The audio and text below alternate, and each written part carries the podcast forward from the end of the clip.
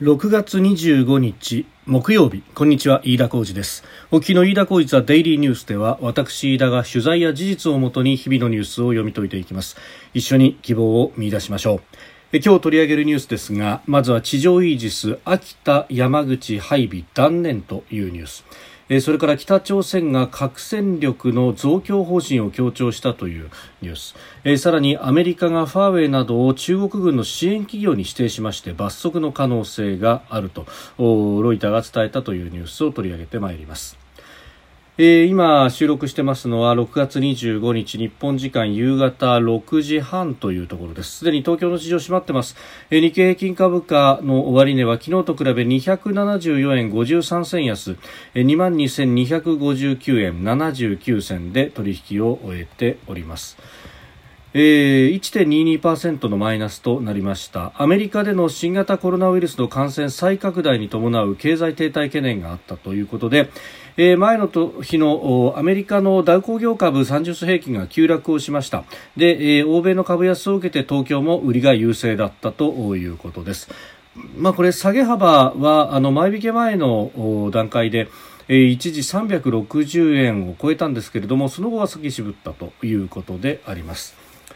えー、さて、地上イージス、イージス・アシュアですが、まあ、このですね、えー、配備計画の停止というのが、まず、河野防衛大臣から発表がされていて、で、えー、この取り扱いについては国家安全保障会議 NSC で決定をするんだということが、まあ、前々から報じられておりました。で、その NSC が昨日の夕方に開かれまして、えー、計画の断念を正式に決定をしたということであります。で、えー、自民党の会合での中で、えー、河野防衛大臣が自ら明らかにしておりますが、えー、河野氏はですね代替地を見つけることは極めて困難だというふうに記者団に表明をしました。まああのー、このイージス・アショアについて、まああのー海に浮かべているイージス艦は当然海上自衛隊が管理をしていてでさらにあの終端といいますか飛んでくるミサイルが落ちてくる段階に関しては PAC3 という、えー、ミサイルで、えー、撃ち落とすと。でこの PAC3 は航空自衛隊が管理しております。で、えー、イージス・アショア陸上型のものは、まあ、陸上自衛隊がこれ、えー、やるということになっておりますが、まあ、これに関してですねあの一部言われていたのが、まあ、あの海上自衛隊や航空自衛隊もやっているから陸上自衛隊もおこれ予算を取りに行くとかあるいは人員を取りに行くというところで、えー、積極的にやろうとしてたんじゃないかと、まあ、そこのところでですねいろんなこうあのブースターと呼ばれる推進装置が落ちる先の説明であるとか、あるいはあのレーダーの性能などにも多少目をつぶって、えー、取りに行ったんじゃないかみたいなことがまことしやかに言われてますけれども、これあの現場を取材しますと決してそういうようなもんでもないということがあの分かりました。というのもですね、まあこれ一応はあの導入にあたっては新たにこう別枠で予算をこう積んでで、えー、やるんだということを説明としては受けるけれども、まあ、これあの一旦えー、陸上自衛隊の、まあ、予算の中にこうね、えー、組み入れてしまうとその翌年や翌々年ぐらいからですね徐々にこれがあの、まあえー、ある意味あるもの所与のものとして、えー、予算組がされていくということになると本来は欲しい、えー、人件費であったりとか、えーあるいはあの今ある兵器のメンテナンスであったりとか、えー、あるいは新しい兵器の開発であったりとか、まあ、そういうところと、えー、同列にですねこの地上イージスも予算を食われると、まあ、いうことで、えー、本当に欲しいものをえ、整備するのに予算が割けなくなるというようなこと、あるいは本当に、え、欲しい人員に、え、人員を避けなくなるというようなことで、まあ、現場からすると決してこれ、もろ手を挙げて大歓迎というようなものではなかったんだということが、えー、言われております。で、まあ、あの、あとは、その、いろいろ取材をするとですね、えーまあ、北が撃ってくるミサイルに対して、これ、地上イージスの配備、まあ、相当にお金がかかると、まあ、あの、費用対効果を考えると、果たしてどうなんだというようなことというのは、前々から言われていたということもあるようであります。まあ、あの、今後どう守っていくかに関しては、まあ、いろんな指揮者の方がですね、えー、指摘もしていますけれども、えー、結局、この、まあ、あの、自民党の部会でも、いろいろと上がった、えー、敵基地攻撃能力というものですけれども、まあ、日本の防衛の基本的な構図というのは当然、えー、日米安全保障条約ここが基軸となっていくというところで、まあ、あの敵の基地を叩くというようなことをする場合であってもですね、えー、日米同盟の日米安保条約の枠組みの中でどうするかというのがこれ、えー、重要になってくるので、えー、日本だけで果たして、えー、どこまでできるのかということも含めてですね、まあ、あの一足飛びに敵基地攻撃能力とえー、まあ一口に言ってもいろいろな選択肢はあると、まあ、その上このミサイルそのものであったりとか攻撃能力というものも日進月歩で進歩している部分もあるということなので、ええー、その辺も含めて、まあ、ドローンとかも含めてですね、えー、議論をしなければいけないというところであります。でこのあの河野防衛大臣が参加をした自民党の部会の中でですね、えーこの撤回の決定で、えー、に関して、えー、迷惑をかけたと河野防衛大臣涙ぐむ場面があったようであります。えー、というのも去年7月参議院選挙がありました。で、えー、秋田選挙区で、えー、このイージス・アショア配備反対派の野党候補に自民党の候補は敗れたんですね、えー、中泉さんという前の前参議院議員。えー、敗れたわけですけれども、まあ、その敗れた理由というのはイージス・アショアがあったからだと、えー、この撤回がじゃあもっと早ければですね、えーあのこの方はあ選挙に落ちずに済んだんじゃないかというような、まあ、今から言ってもしょうがないことであるんですけれども、えー、河野大臣は本当に取り返しがつかない申し訳ないというふうに、えー、涙ぐむ様子で謝罪をしたということでもあります。で、あのー、自民党の安全保障調査会長の小野寺一則元防衛大臣はミサイル防衛の在り方を見直す党のプロジェクトチームの立ち上げというものを表明したようです。えー、敵地攻撃能力の保有の是非も含めて、えー、月内から議論を深め早ければ来月にも意見を取りまとめたい考えだということであります。まああのー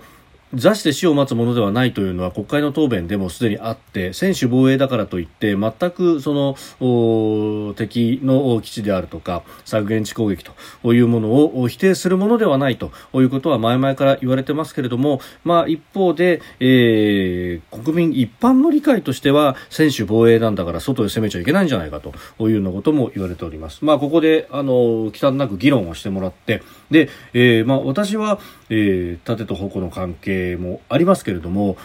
やられっぱなしの専守防衛というのはこれ、えー、本土決戦に他ならないというふうにも思いますので、えー、早急にできることそしてこの先どう何をじゃあ整備していけばいいのかというところも議論をしてほしいというふうに思います。で、その北朝鮮ですけれども、えー、核戦力増強の方針を強調という記事が出てまいりました。あの北朝鮮の外務省傘下の軍縮平和研究所というところが、えー、朝鮮戦争勃発70年に合わせてアメリカの敵視政策を非難する報告書を発表したということです。えー、核戦力に相当する言葉として戦争抑止力というふうに言ってますが、えー、この抑止力の強化は我々の最終選択だとして非核化には応じず核戦力の増強を進める方針を改めて強調したということです。まあ、あの共産権の国家はあのまず党があってでそこが行政並びに、えー、人民を指導していくというような立て付けを取りますので、えー、そもそも論として北朝鮮で外務省というものはさほど力がないと。えー、これはあの中国の外務省外交部というものが、まあ、あのそのトップであっても序列はあそんなに高くない人がついているというのと全く同じことでありますでさらにその外務省の傘下にある軍縮平和研究所と、えー、何が軍縮で何が平和を研究しているんだかっていうのはいまいち私には理解ができないところではあるんですが、えー、ことほどさようにですね、ってことはこの研究所というものも、まあ基本的に、えー、自分たちで独自の研究を何かやるというようなところでは全くなく、まあもっと言うと、えー、どこまで実態があるのかということも含めてですね、え、まああの、北朝鮮、え、朝鮮労働党、あるいは、えー、金正恩委員長の、えー、外交の方針であるとか、あるいはメッセージというものを、こう、出すためのツールに過ぎないというところであります。で、まあ、あの朝鮮戦争は勃発が1950年の6月25日この未明に、えー、38度線を越えて、えー、ソ連製の戦車で、北朝鮮が一気に、えー、南の韓国に攻め入ったとで4日でソウルを陥落させて、えー、そのまま南下を続け、えー、プサンを包囲するまでに至ったと、まあ、その後インチョン逆上陸作戦があってアメリカ軍並びに、まあ、あの国連軍朝鮮国連軍でしたけれどもが、えー、盛り返して、えー、力港のあたりまで、えー、中朝国境のあたりまで、えー、盛り返した。でその後そこからあの中国側が、まあ、義勇兵という形でじ実実情は人民解放軍を投入をしてきてで、えー、米中のせめぎ合いの中で38度線まで、えー、押し戻されたというようなことがありましたけれども、まあ、あのこういったところをこうタイミングとして捉えてですね、えアメリカへのメッセージをまた送ってきたというふうに見た方がいいんじゃないかと思います。で、えー、これもですね、核の実験であるとか、あるいはミサイルの実験をいきなりやるんじゃなくて、まずは、あの、やるぞやるぞっていうのを、こう、ペーパーで、えー、見せてきたと。まあ、あのー、アメリカに振り向いてほしいけれども、さはさりながらアメリカを本気で怒らすようなことは絶対にできないという、えー、北朝鮮の、まあ、立場というものを非常にえー、推し量ることができる、これも記事、あるいはニュースだと思います。で、まあ、この先ですけれども、まあ、核やミサイル、その実験、などを本当にやってくるのかどうか。で、えー、一方でアメリカは、えー、まあ、今、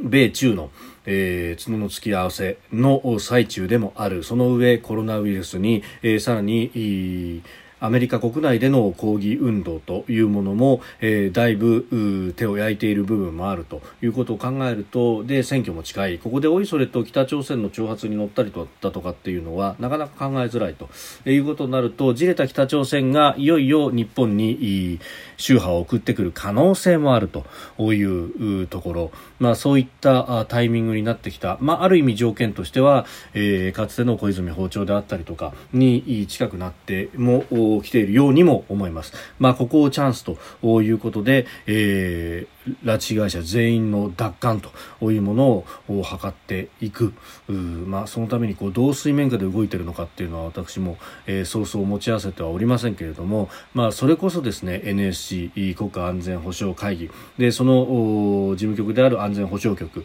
えー、局長の北村さんという方は、もともと、まあ、警察官僚でもあって、そして内閣情報調査室長もやっていた、えー、インテリジェンスの、まあ、プロであります。で、北朝鮮とは、あの、情報機関同士の独自のパイプもあるとされております。まあ、このあたりも、おいろいろと、まあ、使いながらですね、え、えー、なんとか、えー、拉致被害者の救出というものを、このチャンスを逃してはいけないというふうにも思いますし、え、えー、まあ、あ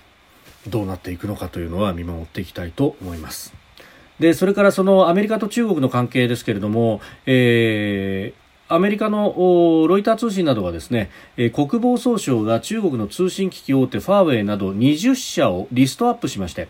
人民解放軍が所有または支配していると認定したと報じました。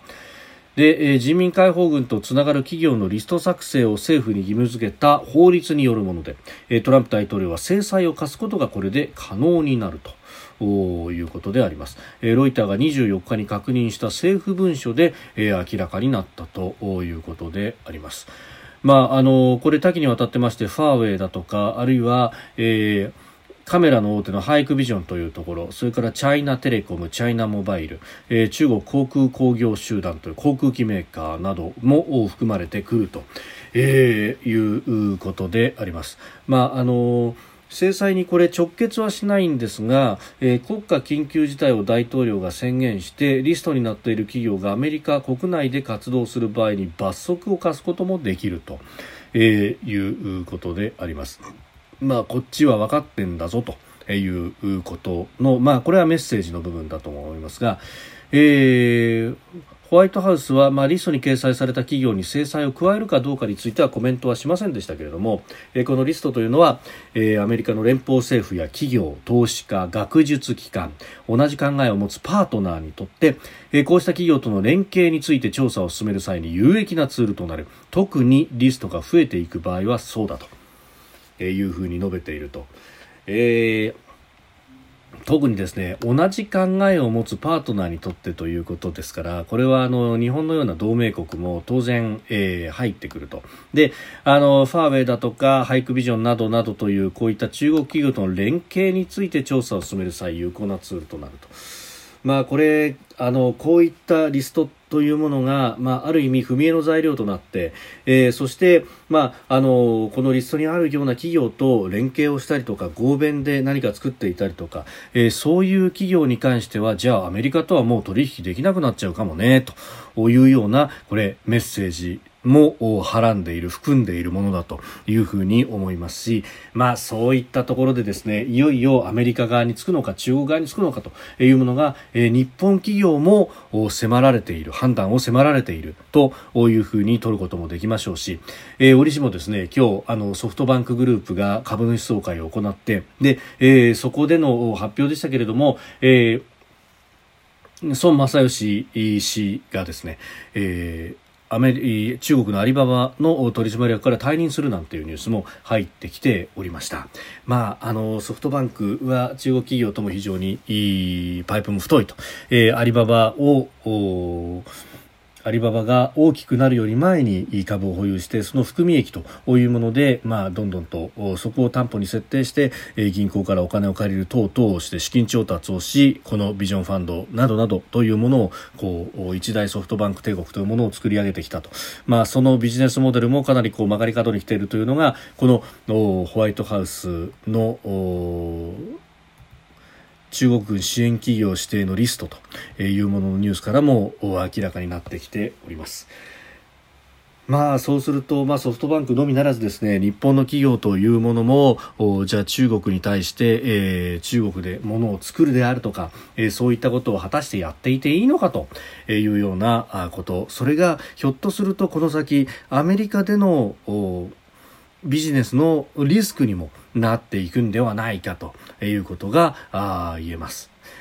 えー、そして中国との関係で言いますと、まあ、昨日も触れましたけれども沖縄県の、ねえー、石垣市にあります尖閣諸島、えー、その周辺で、え、漁業を行って、え、2隻の船が、え、週末先週末ですね、え、に漕ぎ出していってそこで、え、魚を取ってきたと。で、え、これがかなりの量に上るということを昨日ご紹介しましたが、え、その会見が今日行われました、え、自民党の有志が今日沖縄尖閣諸島周辺の海域で取れた魚を披露する会合を衆議院の議員会館で開いたということです。で長尾隆衆院議員は記者団に対して漁師さんが漁をして食べるこれこそが実効支配だと。政府関係者も食べてほしいというふうに、えー、強調をしたということです、まあ、昨日も申し上げましたけれどもまさにこれが実効支配主権の行使という形でもあるし、えー、主権が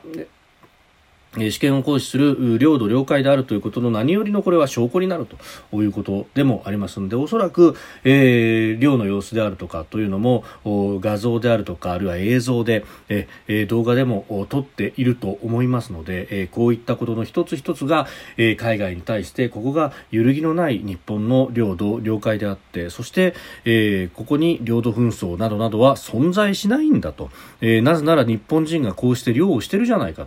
というところ。ころをきちんと示す格好のいい材料を持ってきたなというふうにも思います。飯田浩司ザデイリーニュース月曜から金曜の夕方ポッドキャストで配信しております。番組やニュースに関してのご意見感想飯田 TDN アットマーク Gmail.com までお送りください。飯田浩司ザデイリーニュース。また明日もぜひお聞きください。以上飯田浩司でした。